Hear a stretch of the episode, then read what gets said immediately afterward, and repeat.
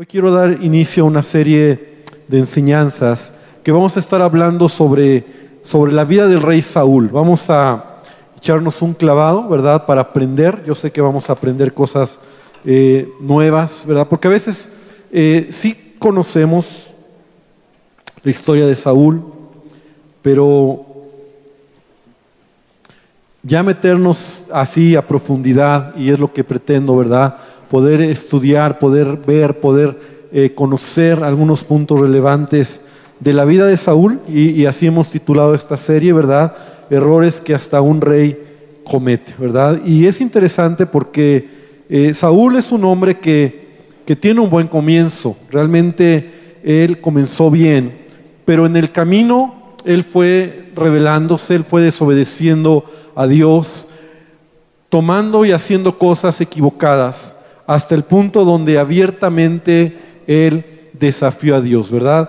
Eh, la realidad es que nadie quiere terminar como Saúl, nadie quiere eh, acabar su vida como lo que vamos a aprender en estos miércoles en la vida de Saúl, porque yo creo que Saúl tenía un corazón en donde a lo mejor él, tenía, y vamos a ir viendo algunos detalles, algunas características en su vida, y, yo creo que Dios nos va, nos va a enseñar. Entonces yo quiero invitarte a que tengas ahí tu Biblia lista, abras tu Biblia en el primer libro de Samuel, en el capítulo número 9. A partir de ahí vamos a, a iniciar, vamos a ver, ¿verdad? Ten tu Biblia abierta ahí. Y lo primero que deberíamos de preguntarnos nosotros es, ¿por qué terminó así Saúl? Todos sabemos cuál es el fin de Saúl. La pregunta es, ¿así tenía que ser o él lo decidió? ¿Así tenía que suceder en su vida o él lo decidió? Y lo primero que debemos de entender es que fue su decisión, ¿verdad? Fueron decisiones que él fue tomando a lo largo de la vida. Entonces, lo primero que quiero que puedas ver, y he tratado de hacer una presentación para que nos quede un poco más grabado, la vida de Saúl nos enseña que la vida se trata de tomar decisiones. La vida se trata de tomar decisiones. Repite conmigo, la vida se trata de tomar decisiones. Y cada decisión nos va a subir un escalón más o cada decisión nos va a bajar un escalón más en nuestra vida espiritual. Cada decisión que tomemos, en todas las áreas, ¿verdad? En todas las cosas donde nosotros nos vamos a desarrollar. Realmente nada en nuestra vida sucede de la noche a la mañana. Y eso es algo que debemos de entender. Cuando alguien se ha alejado de Dios, cuando alguien ha perdido la brújula, cuando alguien ha perdido el rumbo, el día de hoy platicaba ministrando a un matrimonio y entonces en algún momento yo les decía, en qué, ellos me decían, ¿en qué punto, pastor, perdimos la brújula? ¿En qué punto eh, descuidamos algunas cosas? Entonces, debemos de entender que nunca es de la noche a la mañana. Todo lo que nos sucede, siempre eh, hay un proceso, siempre es poco a poco cada decisión que tomas, cada paso que das, cada acción que haces, ¿verdad? Que llevas a cabo en tu vida. Eh, yo tengo en mente una predicación que una vez escuché del pastor Andrés Corson, tiene una enseñanza muy buena que le ha titulado La curva ancha del cristiano, así le llama el título de su predicación, La curva ancha del cristiano, y él habla como poco a poco, ¿verdad? Esa curva ancha en donde él dice, no de un día para otro tú vas en esta dirección y de un día para otro dices, no, ya voy en sentido contrario. No, no es así. No es que si un día fallaste, ah, yo no sé por qué, por qué engañé a mi esposa. No fue un día para otro. Todo empezó con un pensamiento. Todo empezó con un descuido. Todo empezó con empezar a lo mejor o a dejar cosas que tenía que ver con tu comunión con Dios. Entonces lo que él dice es que no es así, no vas así y luego ya de repente, sino que es poco a poco. O sea, no te vas dando cuenta y poco a poco vas dando la vuelta, poco a poco vas caminando y cuando ya lo miras, entonces ya vas en el sentido contrario de lo que Dios tenía para ti. Podríamos decir nosotros que así le pasó a Saúl.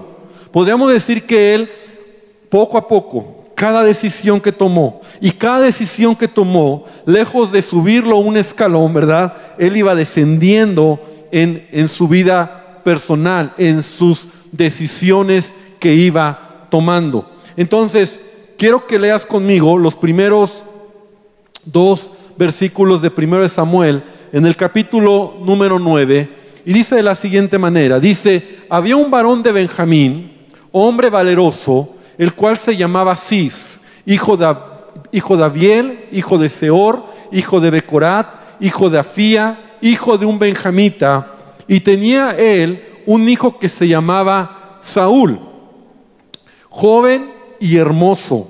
Entre los hijos de Israel no había otro más hermoso que él. De hombros arriba sobrepasaba a cualquiera del pueblo. Entonces, es lo primero que vamos hoy nosotros, ¿verdad? A, ver. ¿Quién era Saúl?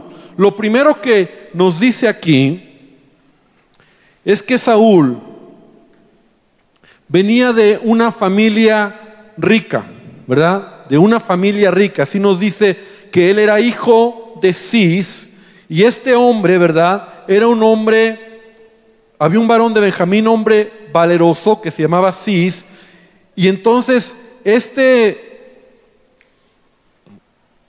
Saúl, ¿verdad? Como lo puse aquí, ¿verdad? Venía de una familia rica, una, su padre se llamaba Cis, era valeroso, Seguramente este, este hombre, el padre de Saúl, tenía propiedades, tenía siervos, como lo vamos a ver más adelante. Era una persona muy importante. De hecho, la palabra que la Biblia nos dice, cuando nos dice que él era un hombre valiente, esta palabra, hablando del padre de Saúl, para que podamos entender algo importante, hablando del padre de Saúl, esta palabra valiente se puede traducir como alguien que tenía valor, alguien que tenía muchas capacidades, alguien que tenía influencia, alguien que era respetado, y ese era el padre de Saúl. En otras palabras, Cis, el padre de Saúl, era alguien importante, era alguien con dinero, era alguien rico, era alguien poderoso, era alguien con influencia, era un gran líder. Este era el padre del rey, lo que iba a ser el rey Saúl. ¿Por qué lo menciono? Porque en la Biblia es muy importante, ¿verdad? Siempre que tú lees la Biblia debes de ver los detalles. Y en la Biblia es muy importante los detalles. Repite conmigo los detalles. Entonces los detalles del padre de Saúl son relevantes. Ahora, los detalles del padre de Saúl nos hablan de un hombre que había logrado muchas cosas, un hombre que tenía influencia, un hombre que era valiente, un hombre que de alguna manera era un gran líder en su tiempo. Ese era el padre de Saúl. Ahora, si nosotros vemos ahora en la Biblia, aquí en el, capítulo, en el versículo número 2, cuáles eran las características de Saúl. Vamos a ver ahí en el versículo número 2, y lo tengo aquí en la pantalla. ¿Quién era Saúl? Saúl significa pedido o quizá deseado. Probablemente porque su nombre significa deseado, ¿verdad? Él era el primogénito. Ahora, la descripción de Saúl era esta. Dice que él era joven, ¿Qué más dice? Era muy hermoso, ¿verdad? O sea, su rasgo físico era muy hermoso y también nos dice que era alto, ¿verdad? Pasaba a cualquier hombre, o sea, por encima de sus hombros de cualquier persona, él era más alto. Entonces, estas eran las características de Saúl. Quiero que veas conmigo lo siguiente. Se describen las características del padre de Saúl como características internas. Y las características de Saúl Lo único que vemos son características que externas. El padre de Saúl, la Biblia nos describe carácter. Saúl solo nos describe el exterior, ¿verdad? La realidad es que cuando dice que él era joven, sí lo era joven, pero esta palabra hebrea también nos describe que era un hombre fuerte, Saúl era un hombre fuerte, joven, por supuesto, apuesto, que daba una buena impresión, muy hermoso, y esa hermosura física, ¿verdad?, que adornaba su persona, de alguna manera, eh, en alguna eh, traducción, dice que era tan hermoso que la idea es esta, el verlo te impactaba. O sea, era tan hermoso eh, este Saúl, ¿verdad? En su aspecto físico. Yo no sé si tú alguna vez has conocido a un hombre o a una mujer de esos que dices, se te cae la baba. Sí, o sea, de que lo ves tan perfecto, ¿no? O sea, y francamente, yo no sé si a ti te ha sucedido, pero así era Saúl, o sea, de verlo por, el, por lo que era el, el chasis, ¿verdad? El exterior, se te caía la baba de verlo. Hace años recuerdo que yo conocí a un hombre, a un, joven, eh, no aquí en, Estados Unidos.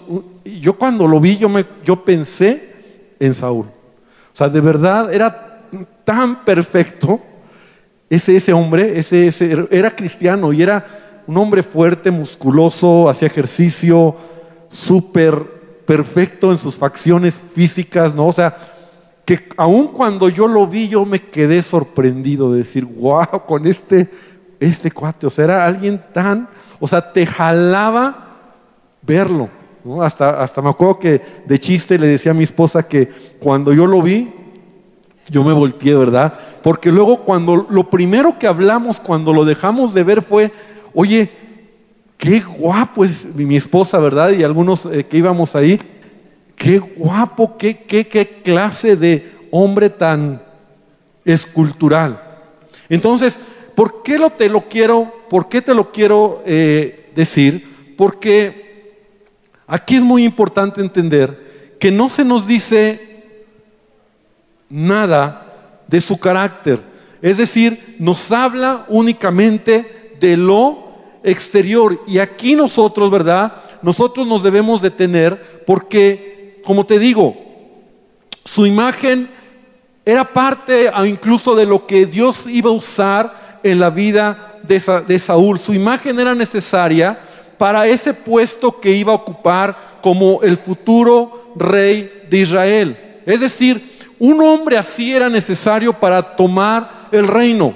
Un hombre que impactara, un hombre que de presencia, ¿verdad? Fuera alguien que sobresaliera, un hombre que tuviera una presencia muy fuerte físicamente, pero no nos dice nada en la vida de Saúl de su carácter, no nos dice nada de, cuestiones internas. Y aquí debemos entender algo.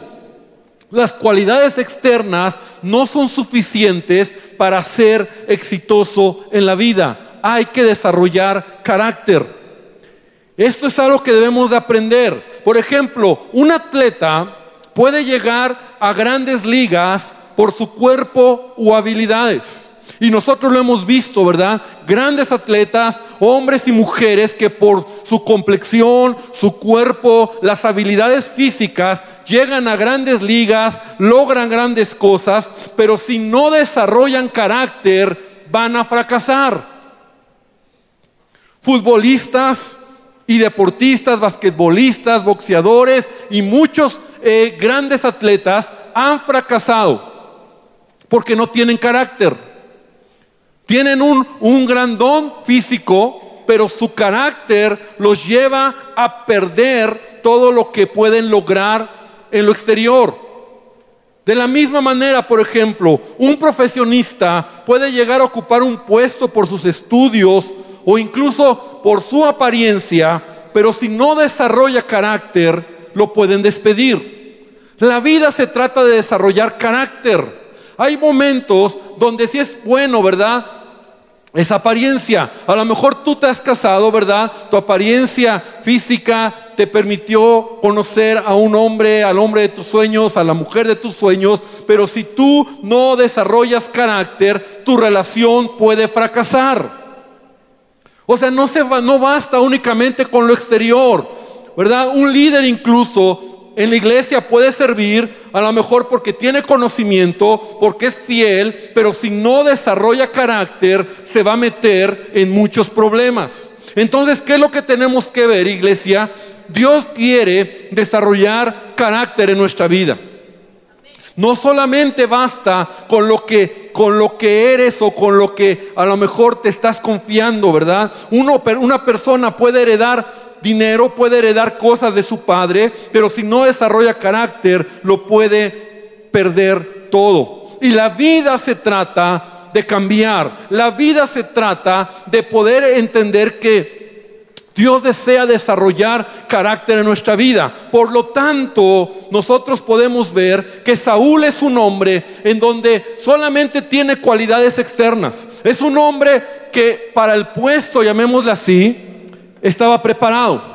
Es decir, él era un hombre que impactaba su presencia, era un hombre que a los ojos de Israel iba a ser visto. No, imagínate que iban a presentar al próximo rey de Israel y no tenía esa presencia, esa fuerza, es lo que él era.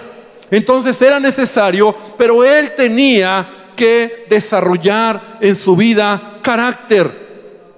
En la Biblia nos deja ver que su padre lo había hecho. El padre de Saúl lo había logrado. Él era un, hombre que había avanzado, era un gran líder, era un, hombre valiente, era un hombre próspero, era un hombre bendecido, era un hombre que ya había logrado muchas cosas. Y la Biblia dice, primera de Timoteo capítulo 1, versículo 5, y lo voy a leer en la nueva traducción viviente. Dice, ese proceso continuará hasta que todos alcancemos tal unidad de nuestra fe y conocimiento del Hijo de Dios y que seamos maduros en el Señor.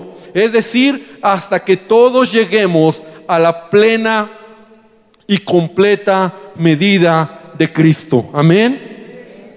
Es decir, crecer a la estatura del varón perfecto, madurar y ser más parecido a Jesús. Cuando te hablo de carácter, te hablo de ser como Jesús, te hablo de que Él está desarrollando en ti una gran obra. Entonces, el pensamiento siguiente que he puesto. Dice, el carácter nunca se desarrolla en el salón de clases. El carácter se construye en medio de las circunstancias de la vida. Las clases y estudios que recibimos son simplemente o nos sirven para conocer las características y cualidades del carácter, pero el carácter se forma en las decisiones diarias. Amén. Es como hoy aquí, ¿verdad? Hoy estamos aquí para aprender, hoy estamos aquí para recibir, pero no es lo que te va a hacer diferente lo que sabes. Lo que te va a hacer diferente son las decisiones que tomas en base a lo que sabes. De hecho, eso es sabiduría. Sabiduría a la luz de la Biblia no es conocimiento o saber mucho. Sabiduría a la luz de la Biblia es que lo que sabes lo aplicas correctamente. Lo que conoces de Dios lo llevas a la práctica en tu vida diaria. Y entonces estás siendo sabio. Porque si tú sabes, ¿verdad?, cómo debes de tratar a tu esposa y no lo haces, no eres sabio. Si tú sabes cómo debes de relacionarte con tu prójimo y no lo haces, no estás siendo sabio.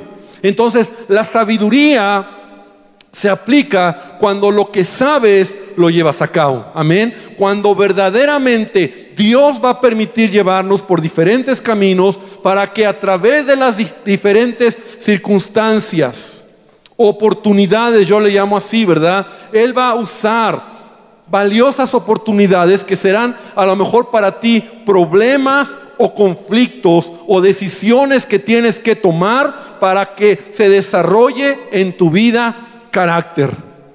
Y entonces Saúl, podemos ver que realmente era el mejor tipo que Dios tenía para ser el rey de Israel. Porque aunque él, ¿verdad? Podemos ver las características solamente externas. Pero él era el mejor tipo, la mejor persona, porque la palabra de Dios nos deja ver que en el caso de Saúl es Dios quien lo eligió. Fue a través de Samuel, pero es Dios quien le dijo a Samuel quién tendría que ser el próximo rey. Ahora recuerda el contexto, el pueblo de Israel está pidiendo un rey. Samuel les dice que no es lo más conveniente para ellos, pero ellos quieren un rey como las demás naciones, le dicen a Samuel. Entonces llega un momento donde Dios dice, está bien, si quieren un rey, les voy a dar un rey, que es el que gobierne a Israel. Y Dios le dice a Samuel, yo te voy a decir quién es el que va a ser el próximo rey. Entonces es Dios el que escoge a Saúl. Si Dios lo escogió, no es que Dios se equivocó. Porque entonces diríamos, qué malo fue Dios. Escogió a alguien malo para que al final le fuera mal y terminara mal. No, hermano. Dios escogió el mejor. Y las características externas de Saúl eran las que se requerían para ese puesto. Entonces te voy a decir lo siguiente, Dios contigo no se ha equivocado. Amén. Dios contigo no se ha equivocado. Dios te ha escogido porque tú eres el mejor en aquello que quiere hacer en tu vida. Tú eres el mejor. Él está confiando, Él está esperando que se desarrolle en ti carácter. Él está esperando que tomes las mejores decisiones en tu vida. Pero ya no es asunto de Dios. Es un asunto de nuestras decisiones, de nuestro libre albedrío, en donde ni Dios interviene, porque Él nos hizo seres individuales, libres de elegir lo que nosotros queremos. Porque aunque yo sé y vamos a aprender que, que, que el corazón de Dios le dolía a causa de las malas decisiones de Saúl, ¿Qué podía hacer? Porque las decisiones eran lo que Saúl estaba tomando. Entonces, Saúl definitivamente era el mejor tipo, la mejor persona para ser el rey de Israel. Ahora, realmente, habían algunas buenas cualidades en la vida de Saúl. Y quiero que brevemente puedas verlas. Esas cualidades, algunas ya las mencioné, ¿verdad? Y aquí podemos ver, y vamos a, nuestra Biblia ahora sí para ver algunos puntos importantes.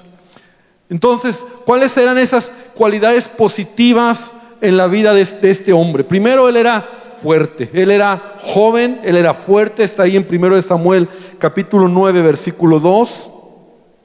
Él tenía una apariencia de impacto, ¿verdad? Así le puse, es decir, su presencia te impresionaba, te impactaba, era alto, era fuerte, era hermoso, ¿verdad? E, esas eran las cualidades de él para el puesto. En el versículo 3 dice que cierto día los burros de Cis se extraviaron. Y entonces él le dijo a Saúl, lleva un siervo contigo y ve a buscar a los burros, ¿verdad? Entonces sucede una situación en la familia de Saúl. Entonces lo que podemos ver aquí, que Saúl era obediente a su padre. Porque la indicación del padre es, ve a buscar los burros que se han perdido. Y Saúl no era un, un jovencito, era un, un joven ya. Entonces él era un hombre que obedeció, era obediente. Yo puedo ver como una buena característica en Saúl, él era obediente a su padre, pero también era responsable en lo que se le asignaba. En el capítulo 9, ahí en el versículo número 7, dice que, bueno, quiero leerlo y luego comentar el versículo 7 y el versículo 20. Dice, pero no tenemos nada que ofrecerle.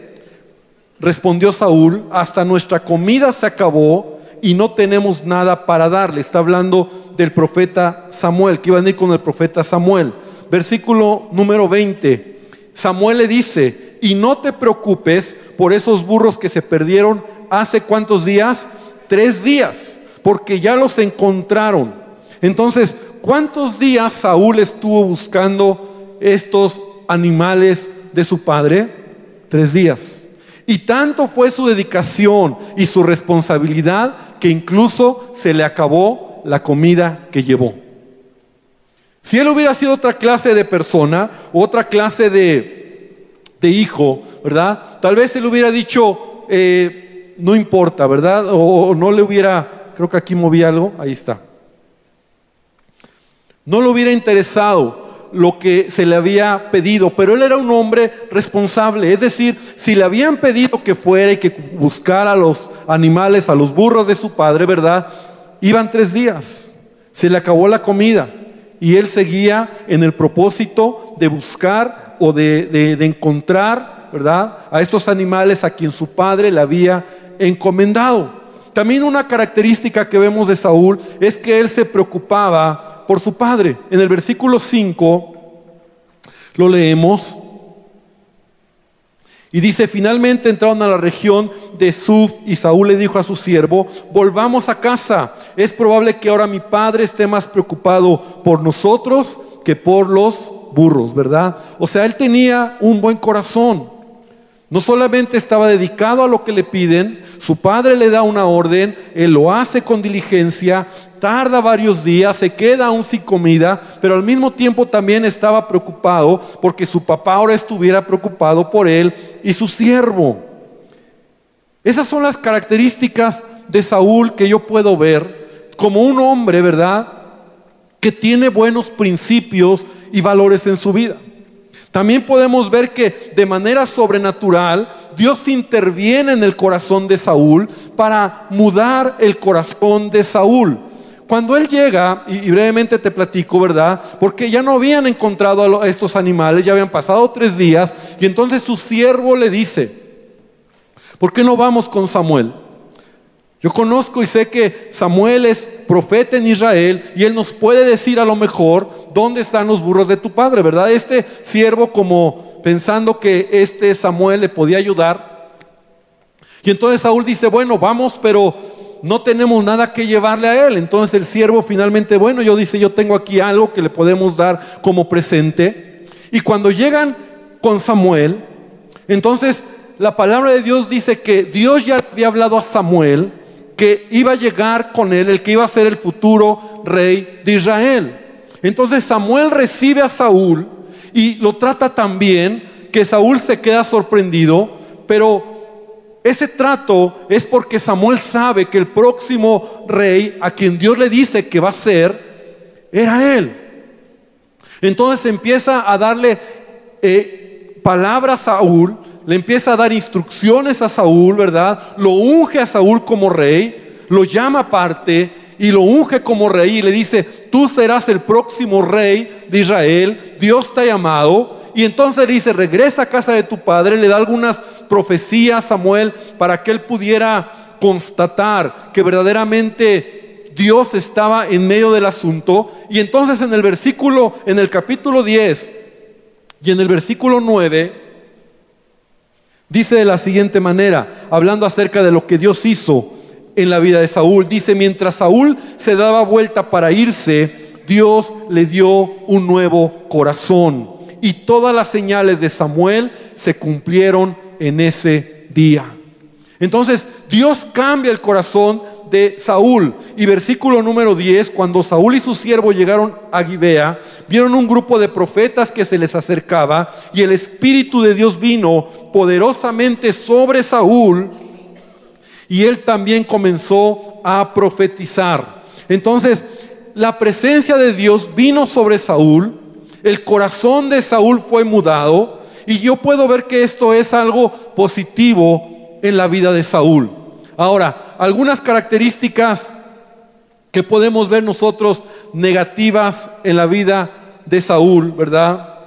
Es en primer lugar, ¿sabes qué? Saúl, quiero que lo veas en este contexto, él era un hijo de un hombre rico, que lo que tenían era dinero, posesiones, siervos, pero este padre no estaba muy inmiscuido en los asuntos espirituales de la nación de Israel, del pueblo de Israel.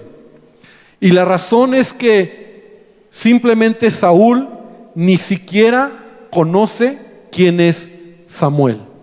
O sea, cuando Saúl se acerca con Samuel, no lo conoce.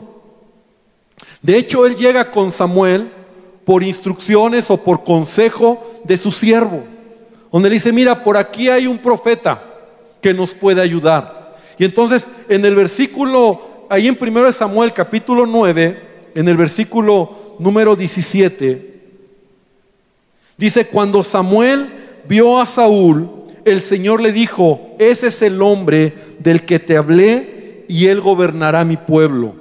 Y justo en ese momento, Saúl se acercó a Samuel a las puertas de la ciudad y le preguntó, ¿podría decirme por favor dónde está la casa del vidente? Y el versículo 19 dice, yo soy el vidente, contestó Samuel. O sea, Saúl no conocía a Samuel. Yo lo veo como algo negativo porque vemos cómo Saúl no estaba involucrado en las cuestiones espirituales.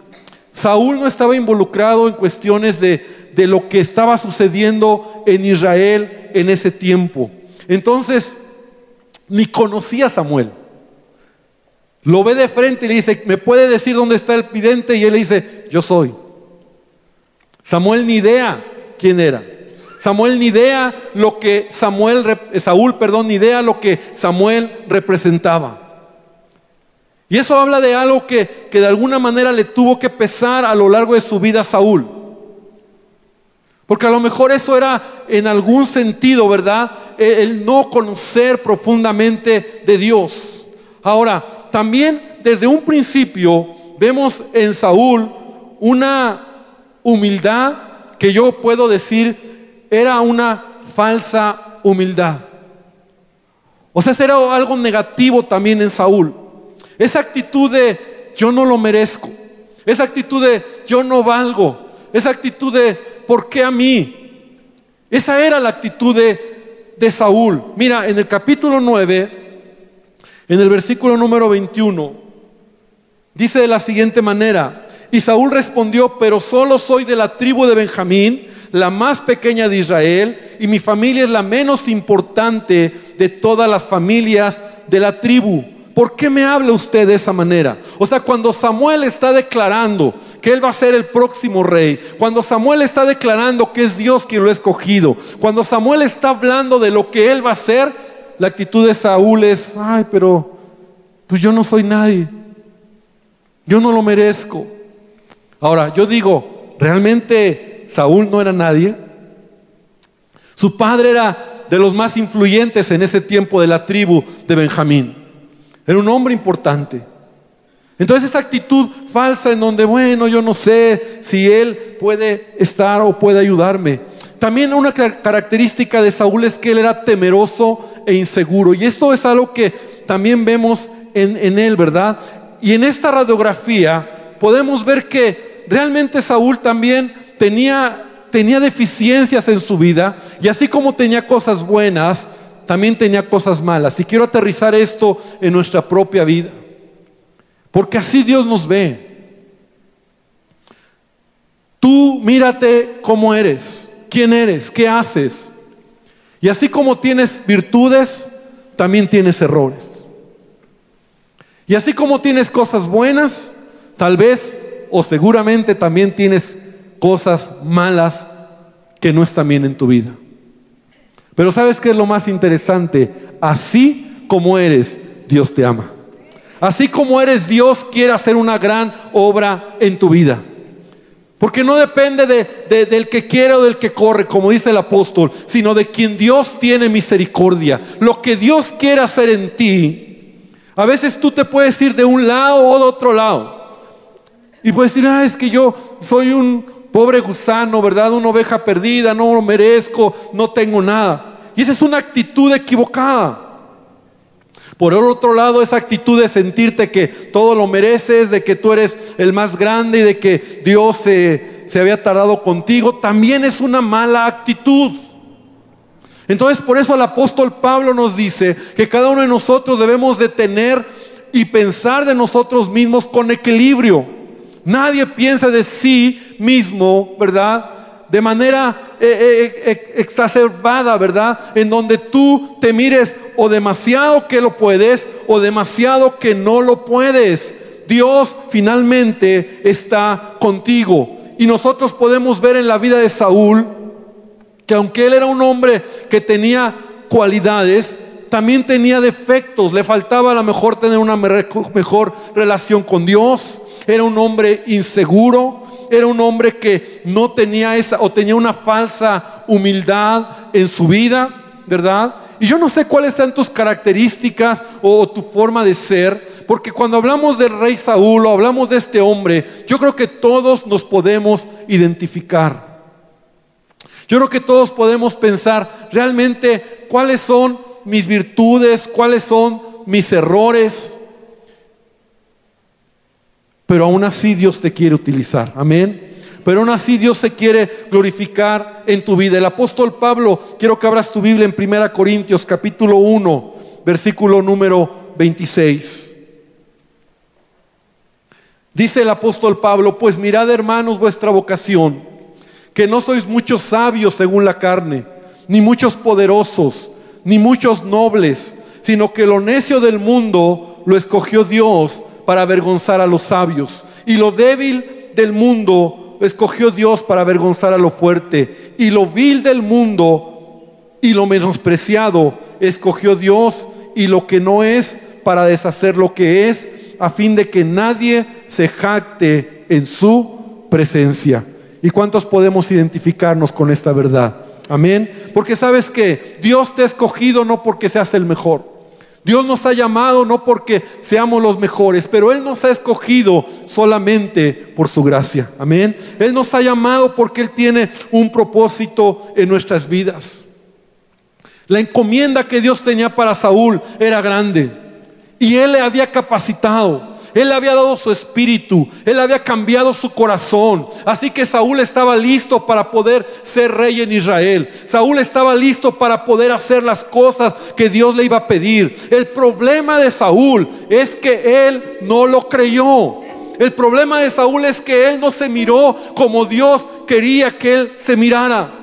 Y sabes, muchos hay en la vida que en lugar de mirar la obra de Dios en su vida, se están menospreciando. Se están auto, auto lastimando. Es que yo no lo merezco. Es que yo no lo valgo. Es que yo no sé si Dios me va a ayudar. Es que ¿por qué a mí me está pasando esto? Y yo te digo esta noche, en el nombre de Jesús, tenemos que quitar esa actitud.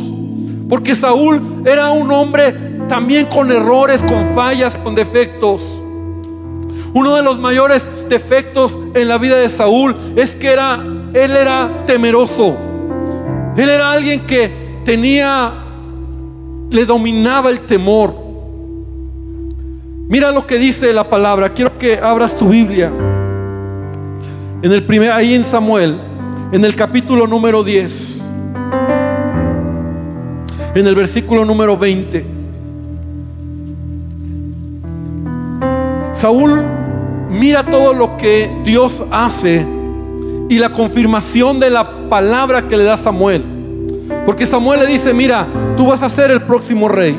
Lo unge, le da palabra, le da instrucciones claras de lo que tiene que hacer y le dice, vas a ir a vas a ir, vas a caminar por este lugar y ahí te vas a encontrar dos hombres y esos te van a decir que las burras de tu padre ya están con tu padre y luego vas a caminar y más adelante te vas a encontrar a tres personas que llevan comida y dos de ellos te van a dar dos panes y le da instrucciones muy claras.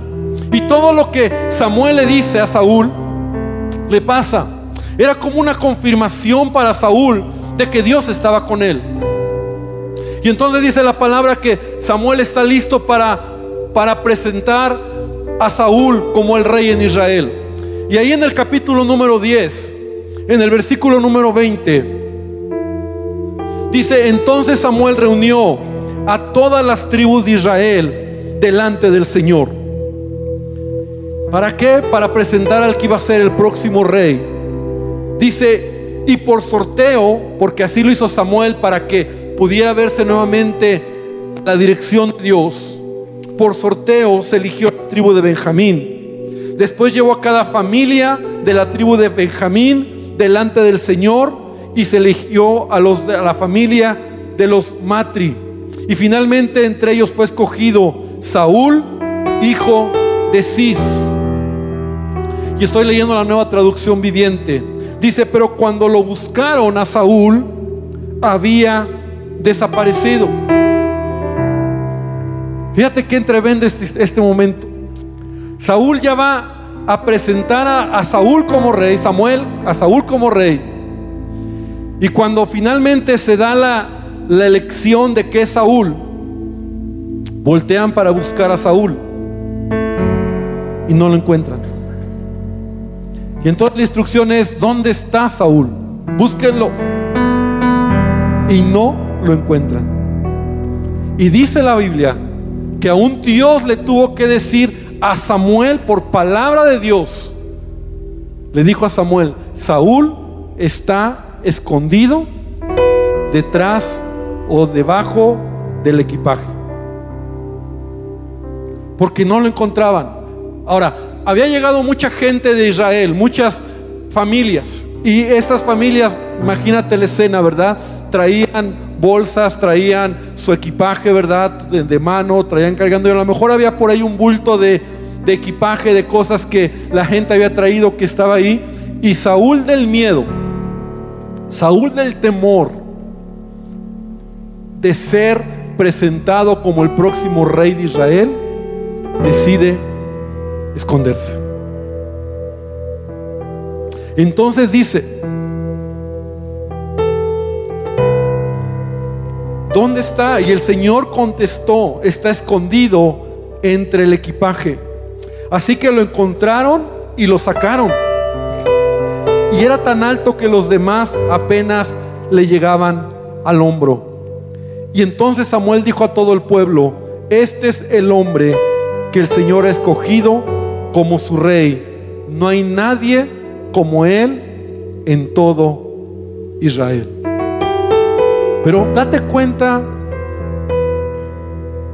la actitud de Saúl, los temores que Saúl tenía. Yo te quiero preguntar esta noche, ¿cuáles son tus temores? ¿Cuáles son las cosas que Dios tiene delante de ti? Porque Él tiene un gran propósito en tu vida. Y a lo mejor nos identificamos con Saúl. Por miedo, por temor, no lo hago.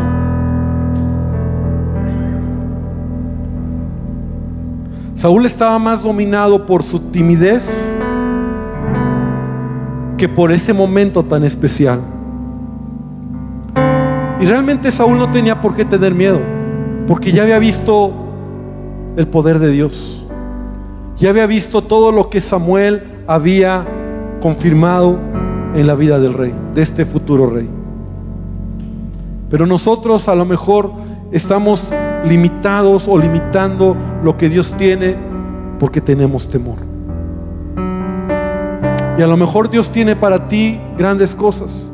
Él te ha hablado, Él quiere que tú avances, pero tu temor es que yo no sé si Él lo quiere hacer, es que yo no sé si voy a poder, es que yo no sé si tengo el tiempo, es que yo no sé.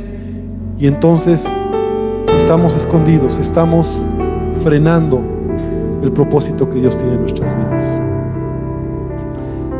Y esta noche yo quiero invitarte para que podamos nosotros reflexionar esto en la vida de Saúl. Saúl finalmente lo tenía todo a su favor. Tenía la presencia física, tenía un corazón que Dios le había dado, tenía las oraciones de Samuel, tenía la palabra de Dios que él había recibido de parte de Samuel y todas estas ventajas que Saúl tenía no las supo manejar desde el principio. Porque lejos de ser una buena manera de entrar al reino, como vamos a ver, Mucha gente se burló de él. Mucha gente lo menospreció por su forma de responder. Samuel está en un gran evento presentando al nuevo rey de Israel y Saúl se le ocurre esconderse. Yo no sé cuáles sean tus temores, hermano, pero yo quiero invitarte a que esta noche terminemos aquí. Yo quiero invitarte a que cierres tus ojos.